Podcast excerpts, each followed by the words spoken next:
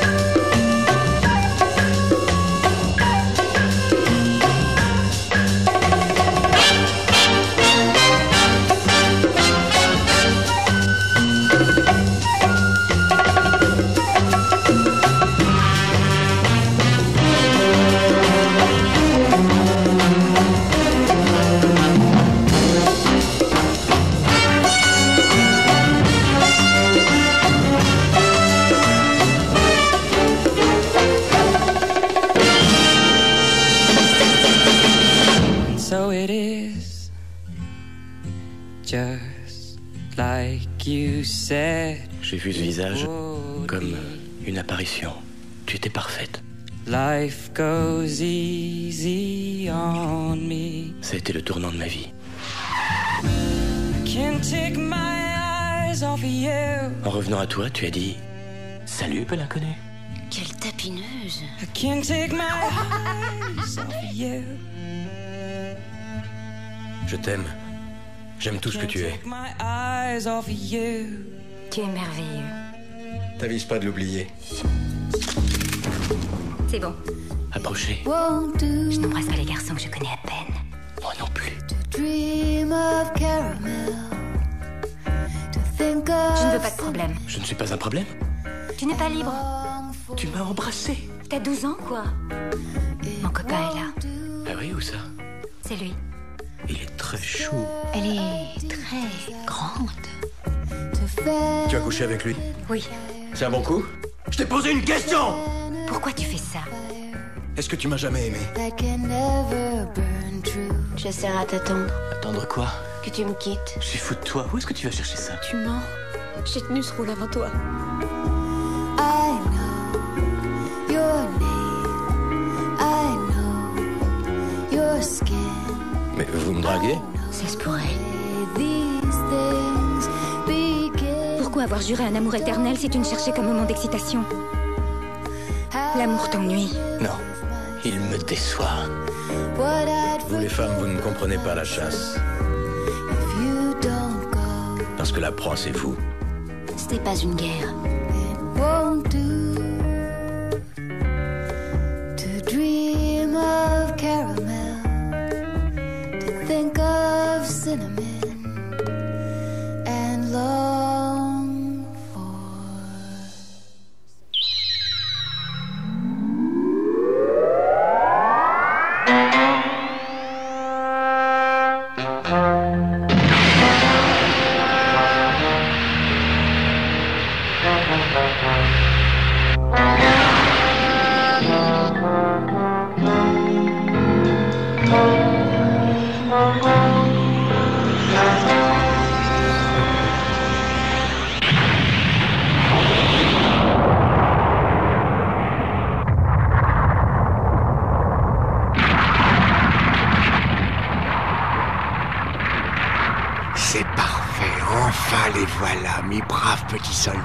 sont enfin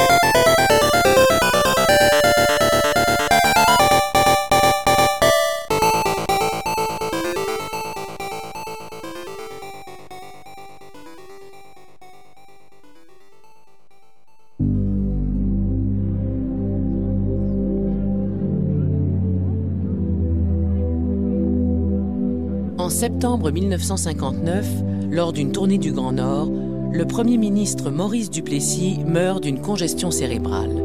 Le Québec entre alors dans une ère de grands changements qui met fin à 16 années de ce que certains appellent la Grande Noirceur. Pour comprendre le climat au début des années 1960, je pense qu'il faut retourner la période, aux années antérieures, c'est-à-dire aux dernières années du gouvernement de Maurice Duplessis. Les libéraux, les gens de Cité Libre ont, qualifié de plus en plus cette période de grande noirceur. Euh, il y a des curés qui avaient dénoncé euh, la corruption électorale. On se rendait compte qu'on était en fin de régime. On se rendait compte qu'on avait besoin d'air, un peu plus d'air. Et quand Duplessis meurt, certains vont pousser un soupir de soulagement. Et quand arrive Paul Sauvé, on se rend compte qu'on rentre dans une nouvelle période, dans une nouvelle ère. L'Union nationale vit du souffle que son fondateur lui a donné. Paul Sauvé veut donner un style nouveau, progressiste au gouvernement unioniste. Mais il meurt subitement le 2 janvier 1960. Son règne n'aura duré que 100 jours. C'est Antonio Barrett qui lui succède et qui tente de faire réélire son parti au cours d'une campagne électorale houleuse marquée par de nombreux incidents. Mais le 22 juin 1960, les libéraux de Jean Lesage délogent l'Union nationale à l'Assemblée législative du Québec.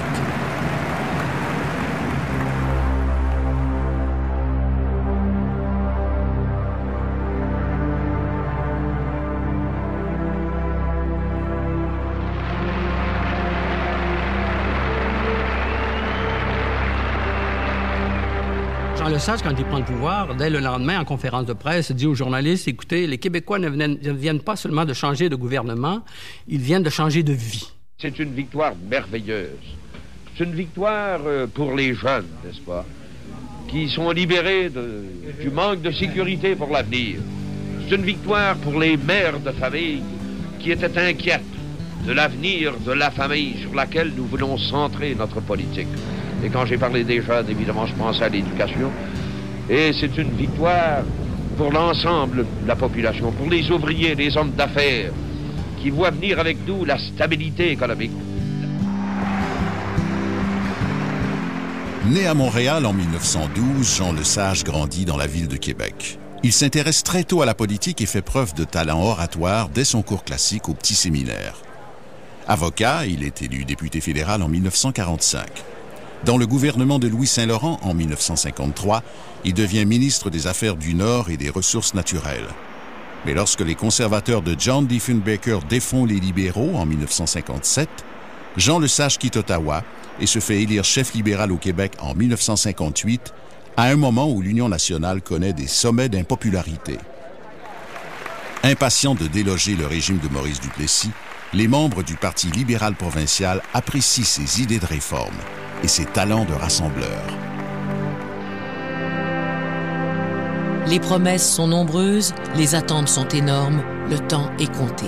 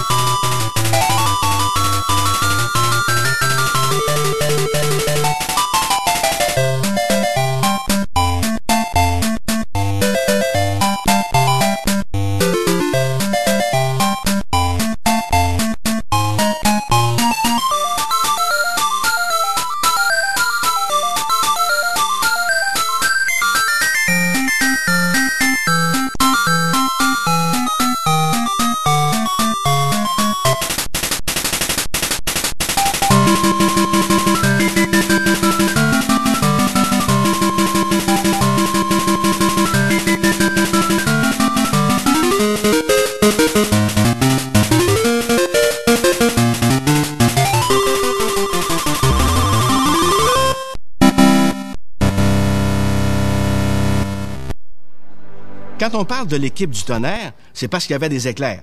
Si on parle de l'équipe du tonnerre, c'est parce qu'il y avait un peu de vent de tempête, un vent de changement. Une révolution, ça change toujours quelque chose. Comment est-ce qu'on peut, comme peuple, céder pour les situations qui nous attendent, qui nous confrontent? Eh bien, c'est en nous penchant sur chacun des individus qui montent, qui grandissent, le plus possible en essayant de les développer au maximum, en essayant de leur donner le maximum possible de compétences, de développement de leurs talents et de leurs ressources. C'est la première de nos richesses naturelles, les gens que nous, nous sommes. L'explosion démographique de l'après-guerre produit l'effet d'une véritable bombe sociale. Si les années 40 et 50 ont été les années d'enfance des baby boomers, les années 60 représentent celles de leur adolescence. Ils exercent maintenant une pression considérable sur la société québécoise. Enfants rois, ils jouissent, principalement dans les grandes villes et leurs banlieues, d'un niveau de vie nettement supérieur à celui de leurs parents.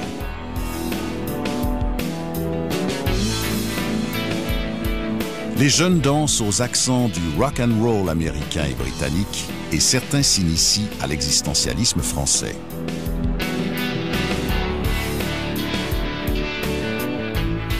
Ils découvrent de nouveaux horizons et rêvent d'une société plus moderne, plus ouverte. La religion, la famille, l'autorité, l'éducation, le travail, toutes les valeurs représentées par ces institutions seront remises en cause par les baby boomers à mesure qu'ils grandiront. Avec eux et pour eux, un monde nouveau se dessine. De sorte que ce climat de liberté-là, vous savez, certains, je peux prendre un exemple, la journée où ils divorcent et qu'ils claquent la porte et qu'ils arrivent à l'extérieur, qu'ils prennent un grand respire, ils se disent, je me sens libre. Et c'est un peu ce qui est arrivé au Québec dans les années 1960. On s'est senti libre. On s'est senti qu'on était prêt pour les grandes choses. Je me demande si le Canada est un grand pays. Il est immense. Il est le deuxième pays après l'URSS, ça veut dire Russie. Bon. Que vous saviez, autres? Maintenant, il y a au Canada. Au lendemain des élections de 1960, le clergé catholique a encore la main haute sur presque tout le système scolaire et il n'existe toujours pas de ministère de l'Éducation au Québec. Sitôt élus, les libéraux réalisent une première promesse et confient le secteur de l'enseignement au ministre Paul Gérin-Lajoie. Quelques mois plus tard, Québec annonce une série de mesures destinées à l'éducation. En premier lieu, les enfants sont tenus de fréquenter l'école jusqu'à l'âge de 15 ans. Québec veut également financer les écoles en suivant les principes démocratiques de la transparence et de l'équité. On souhaite accorder des fonds aux écoles selon leurs besoins objectifs plutôt que selon les règles occultes du favoritisme, comme c'était le cas sous Duplessis. Mais la modernisation du système scolaire ne fait pas que des heureux. Certains parents ont l'impression de perdre le contrôle de leurs enfants. D'autres craignent que cette réforme ne soit trop coûteuse. C'était mieux comme avant parce qu'un qui voulait faire instruire ses enfants, il payait pour, puis il les instruire. Puis un qui voulait pas les faire instruire, ben il ne savait pas instruire. Bon, de ça, ça coûte bien très pour les envoyer au village parce que faut qu'ils aillent avec les étudier qu'on va à messe, ni plus ni moins.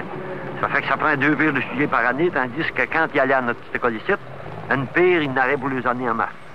Fait que ça nous a emmené leur double de dépenses. Avec la réforme scolaire, on n'aura plus à payer. L'éducation est gratuite. Auparavant, les parents devaient payer 25 cents par enfant par mois. Vous allez me dire que c'est pas beaucoup, mais en 1960, un professeur dans un collège classique gagnait initialement 4 800 dollars.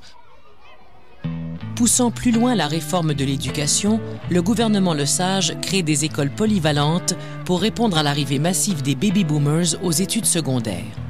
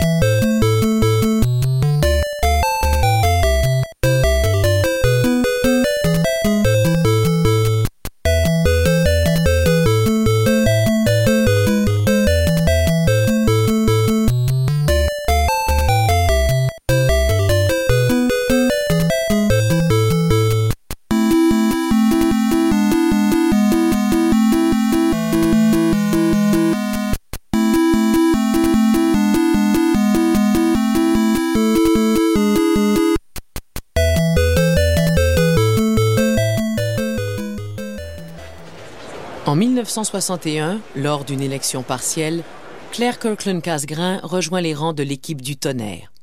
Je suis fier de compter parmi les députés à l'Assemblée la première femme députée à l'Assemblée législative de la province de Québec. Elle est nommée ministre sans portefeuille et s'en prend aussitôt aux aspects du Code civil québécois qui traite encore la femme de façon discriminatoire. Suite aux revendications de certains groupes de femmes, elle fait adopter en juillet 64 la loi 16, qui révise en profondeur le statut de la femme mariée. Avec cette loi, l'égalité des conjoints est reconnue et l'article stipulant que les femmes doivent obéissance à leur mari est aboli. Elles peuvent désormais exercer une profession autre que celle de leur mari et agir sans l'autorisation de celui-ci pour tout acte légal et notarial. On leur reconnaît enfin le droit de quitter la maison conjugale si elles ont des raisons de se croire en danger les institutions financières, les notaires ont été très, très longs à être convaincus qu'une femme avait le droit d'emprunter de l'argent sans la signature de son mari, qu'elle avait le droit de, euh, de faire des transactions financières sans la signature de son mari. Ça, ça a pris beaucoup de temps. Il y a même encore des vieux notaires qui ne sont pas encore convaincus qu'une femme peut faire ces choses-là. Ce nouveau statut de la femme devenant un élément aussi senior que se prétendaient les hommes depuis des siècles. C'est une révolution dans notre société, dans toutes les sociétés. Puis c'est une révolution qui est très, très fondamentale, comme doivent l'être les vraies révolutions. En fait, c'est en train de créer une nouvelle société.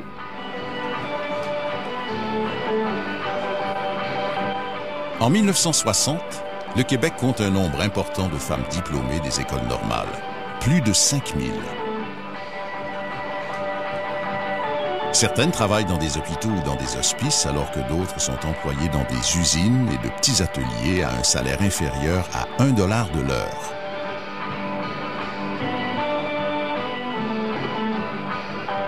Avec la réforme scolaire et le nouveau statut des épouses, les femmes peuvent plus facilement poursuivre leurs études et obtenir de meilleures conditions de travail.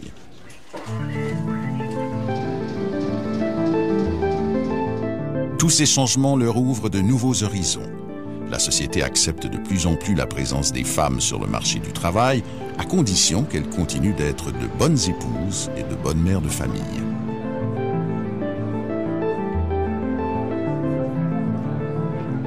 En ce début des années 60, le nombre de mariages augmente constamment, mais les couples ont de moins en moins d'enfants.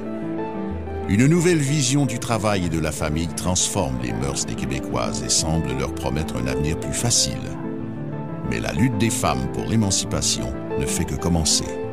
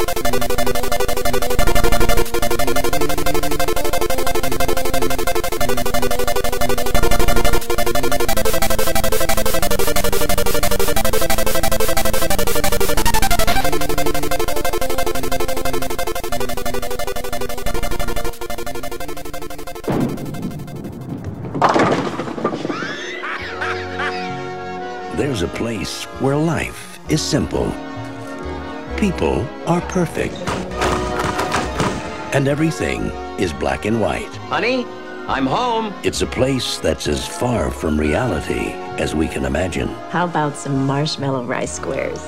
Those are swell. But maybe it's a lot closer. Let me see that. Than we think. What happened? I'm not sure. Look at me. I'm pasty. Morning, kids. Better get a move on or you'll be late for school. I put blueberries in them just the way you like. We're in Pleasantville? No! We're supposed to be in school. We're supposed to be in color? What's all the commotion? Who's that? I didn't think you'd want to come here until we'd been pinned for a little while. You can pin me anytime you want to. Or maybe I should just pin you. She's a fine young woman. She would never do anything for us to be concerned about. From the creator of Big and Dave. What are you doing to these people? You can't do this to them. You're messing with their whole universe. Maybe it needs to be messed with David. Comes a story about the loss of innocence. I brought you something from the library. Gee whiz. And the power of change. What's outside of Pleasantville? There's some places where the road keeps going.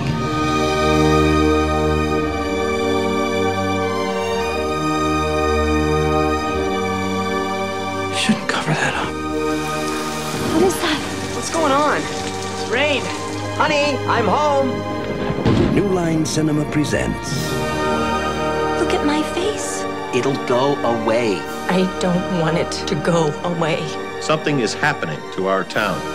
Jeff Daniels, William H. Macy, Joan Allen, Reese Witherspoon, and Toby Maguire. So what's going to happen now? I don't know. Pleasantville.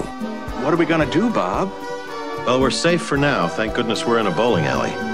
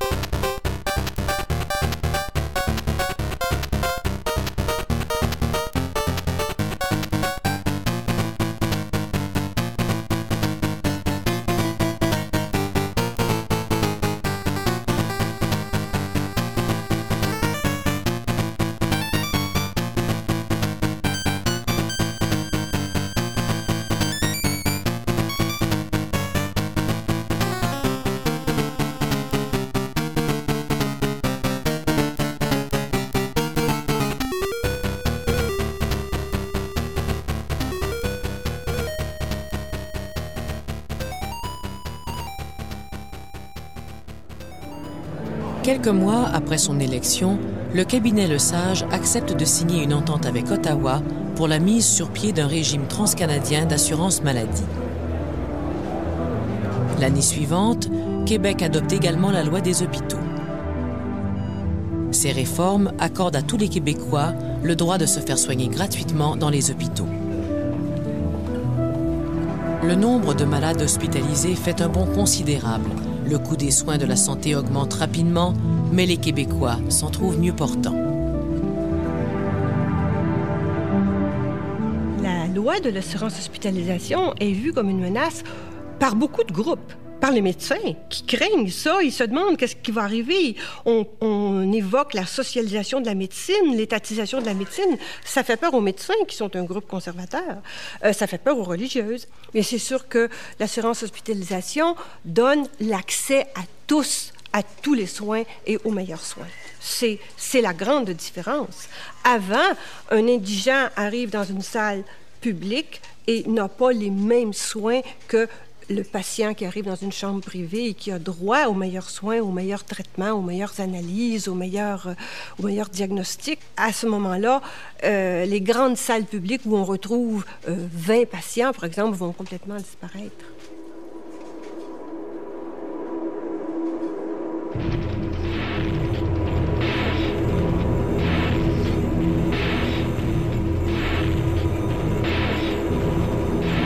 Ces réformes du gouvernement Lesage dans le domaine de la santé, du statut de la femme et de l'éducation, et l'arrivée massive des baby boomers sur le marché du travail modifient rapidement le profil de la main-d'œuvre québécoise. Au début des années 60, les francophones du Québec ont un revenu moyen inférieur de 35 à celui des anglophones du Québec. En 1964, le Québec se donne un nouveau code du travail. Le droit de grève dans le secteur public est reconnu. Désormais, les travailleurs de l'État n'ont plus à être amis du parti au pouvoir pour obtenir un emploi. Cette nouvelle législation permet au syndicalisme de prendre un essor considérable et de négocier des conditions de travail plus avantageuses dans presque tous les secteurs de l'économie. Sensible aux revendications des travailleurs représentés par leur centrale syndicale, le gouvernement va de l'avant et crée un régime des rentes qui oblige chaque patron et chaque employé à cotiser à un fonds de retraite collectif. Ce nouveau régime permet à tous les salariés de recevoir, dès l'âge de 65 ans, une rente raisonnable qui s'ajoute à la pension de vieillesse versée par le gouvernement fédéral. Cette mesure aura des répercussions majeures sur l'économie québécoise puisque l'argent accumulé par le régime des rentes sera déposé à la caisse de dépôt et de placement qui verra son capital croître à un rythme effréné. Les caisses populaires des jardins et les banques francophones prennent également un essor considérable. Ainsi, les prêts personnels et le crédit commercial deviennent plus accessibles. La construction domiciliaire explose, les banlieues et les villes des régions se développent. Éternels locataires dans leur propre pays, les Québécois caressent de plus en plus le rêve de devenir propriétaires.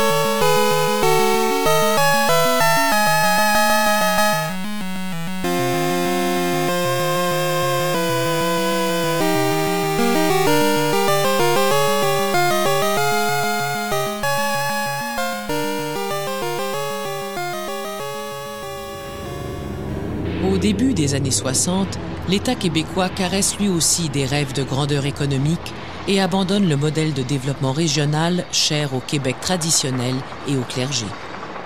En 1962, lorsque M. Jean Lesage avait fait sa tournée post-électorale, il était arrêté à Rimouski, où il avait visité euh, l'archevêque, Monseigneur Parent, et à la fin de la cérémonie, euh, il avait, euh, l'évêque avait demandé, au fond, de l'argent pour ses colonies. Et M. Lesage était rentré dans une colère rouge, c'est le cas de le dire, et il avait dit, vous n'aurez plus une scène pour vos terres de roche. Alors c'était vraiment la fin d'une époque. Nous avons atteint la maturité politique. Nous sommes prêts maintenant pour la libération économique. Il n'y a plus de maintenant ou jamais. Ce soir, nous devons dire c'est maintenant que nous deviendrons maîtres chez nous. Il revient maintenant à l'État de prendre en charge le développement économique. La Société générale de financement, la SGF, créée en 1962, devient le fer de lance de cette reconquête économique. Cette nouvelle société investira, entre autres, dans la production automobile et la sidérurgie de contre-cœur. Mais tout cela n'est qu'un début. L'hydroélectricité est la principale richesse naturelle des Québécois. Pourtant, en 1962, elle leur coûte très cher. En outre, les régions éloignées sont mal desservies. Il faut un réseau intégré et puissant pour capter l'énorme énergie des cours d'eau et répondre ainsi aux besoins d'une population en pleine croissance et d'une économie en expansion. Un défi de taille attend l'équipe du tonnerre et surtout son ministre des Ressources naturelles, René Lévesque. L'évêque est un homme extrêmement intelligent. Il se met dans ses dossiers, il suit tout ce qui se passe dans son ministère des Ressources naturelles. Et dès 1962, il met de l'avant la grande réforme, hein, la nationalisation de toutes les compagnies privées d'électricité. Et il n'y a pas de doute qu'à l'élection de 1962, avec le slogan euh, Hydro-Québec, la nationalisation de l'électricité, la clé de notre émancipation économique, c'est l'évêque qui est la grande vedette de la Révolution tranquille à ce moment-là. Les banques anglophones de Montréal refusent cependant de financer la nationalisation. Le gouvernement québécois doit donc se rendre jusqu'à Wall Street pour emprunter l'argent nécessaire et quelques mois plus tard, Hydro-Québec acquiert à toute fin pratique le monopole de la production et de la distribution de l'électricité. L'onde de choc se fait sentir dans toutes les régions du Québec, particulièrement en Mauricie, berceau de la très puissante Shawinigan Water and Power. La plus grande entreprise de tout le Québec, avec ses 15 ou 20 000 employés, ses 2 milliards et quelque chose d'actifs, c'est 250 millions cette année de pouvoir d'achat dans toutes les entreprises qu'on essaie de faire dépenser dans le Québec, comme jamais auparavant, parce que maintenant, les anciennes compagnies privées qui achetaient facilement en Ontario, aux États-Unis, etc., sont toutes dans l'hydro. Ça couvre tout le territoire. Les nouvelles usines qui sont venues des jonctions de nos nouveaux engins économiques et les compétences que ça nous a permis de former dans un domaine où il faut d'abord apprendre à sortir de notre mentalité traditionnelle comme peuple, en tout cas. Je ne parle pas des individus qui ont réussi, mais collectivement comme peuple, notre mentalité traditionnelle de gens qui regardent passer les autres dans l'économie pendant que nous autres, on, est juste les employés. Il faut qu'on en contrôle des secteurs.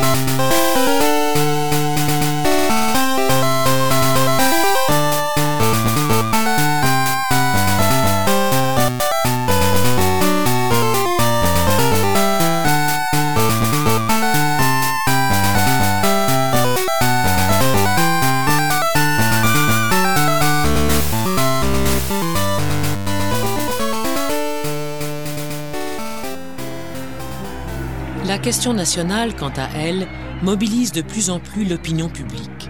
Certes, le gouvernement Le Sage cherche à obtenir un statut particulier pour le Québec au sein du Canada, mais certains Québécois ne semblent pas disposés à attendre plus longtemps.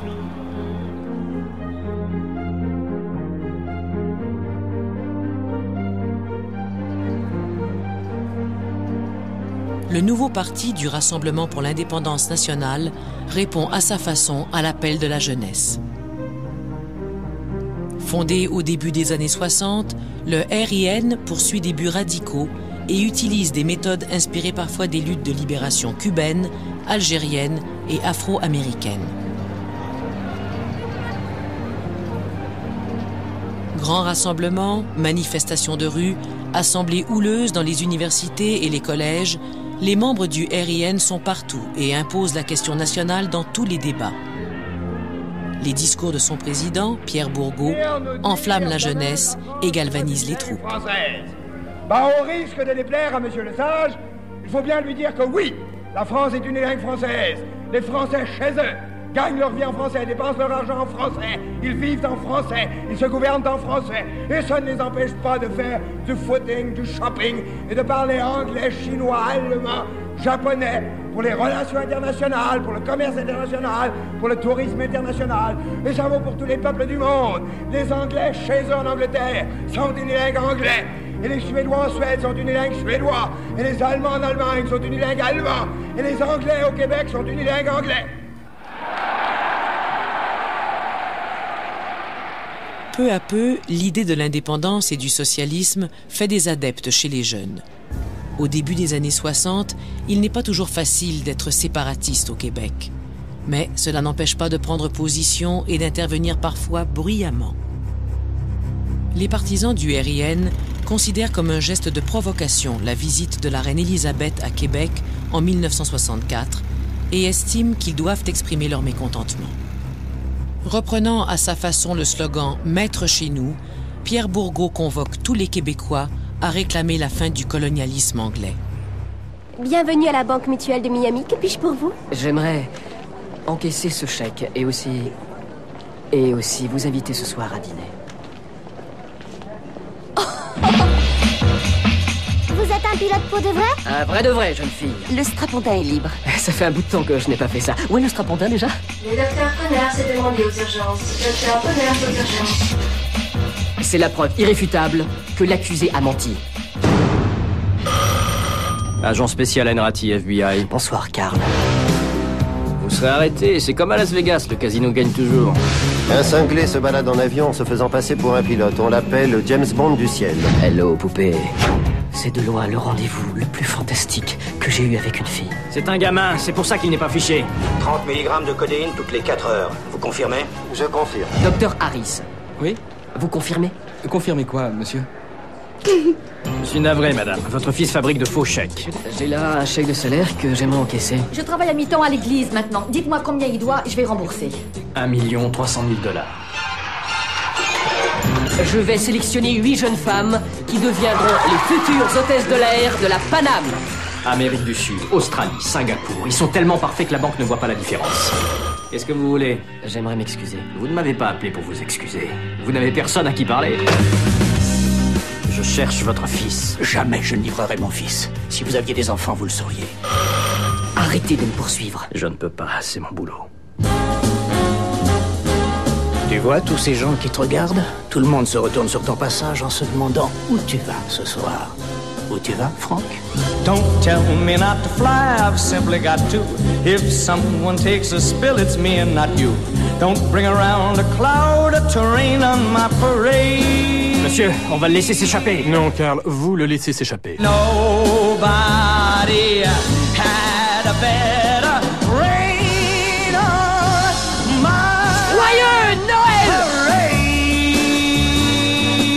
sur vos talons. Vous irez en prison. Faudrait d'abord m'arrêter? Pour les jeunes du FLQ, les bombes valent mille mots. Il faut faire table rase maintenant.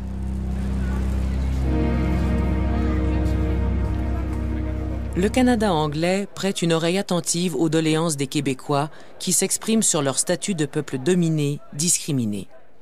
En 1965, le dialogue semble encore possible et certains caressent l'espoir d'un Canada bilingue, biculturel et binational. Mais l'effort de rapprocher ce qu'on appelle les deux solitudes, les Français et les Anglais, s'avère pour le moins laborieux.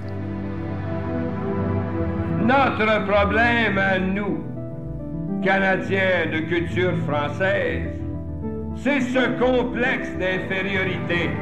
Libérons-nous de ce complexe d'infériorité.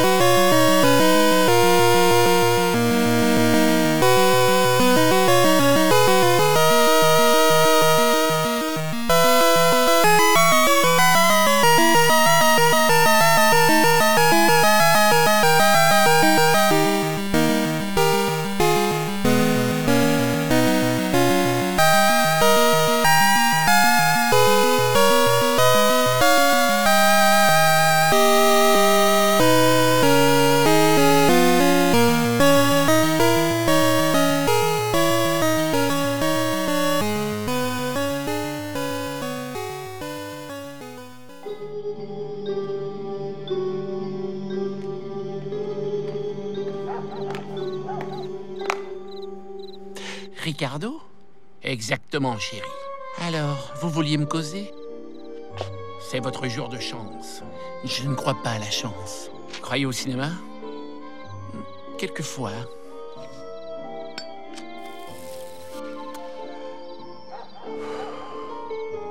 Alors, vous connaissez le film 1981 et 87 alors vous devez savoir qu'on prépare la suite 1991. Et ça racontera quoi? Un voyageur à sac à dos qui cherche la femme de sa vie. Mais non, ne me dites pas que c'est encore une histoire d'amour. Ouais, et vous aurez le grand rôle.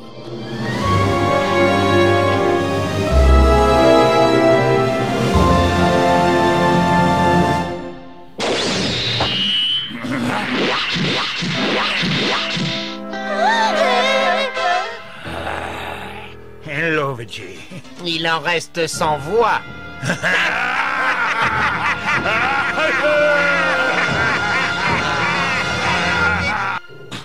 Trop tard. Dommage au moment où j'allais réussir. Ce sont eux Ce sont les fameux soldats de l'armée secrète du tyran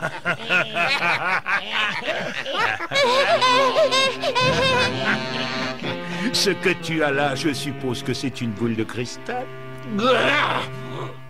Certainement. Il y en a cinq autres là-bas.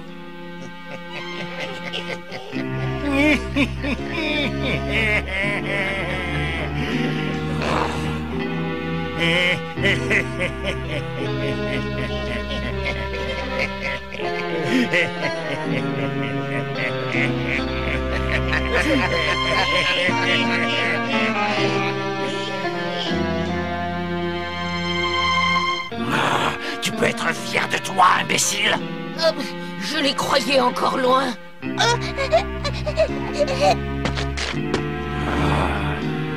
Notre maître va être ravi. Nous allons lui rapporter les sept boules de cristal en même temps. Cinq là-bas, plus deux ici. Le compte est bon. Vegeta avait raison. Ils sont vraiment terribles. Surtout celui qui vient de parler.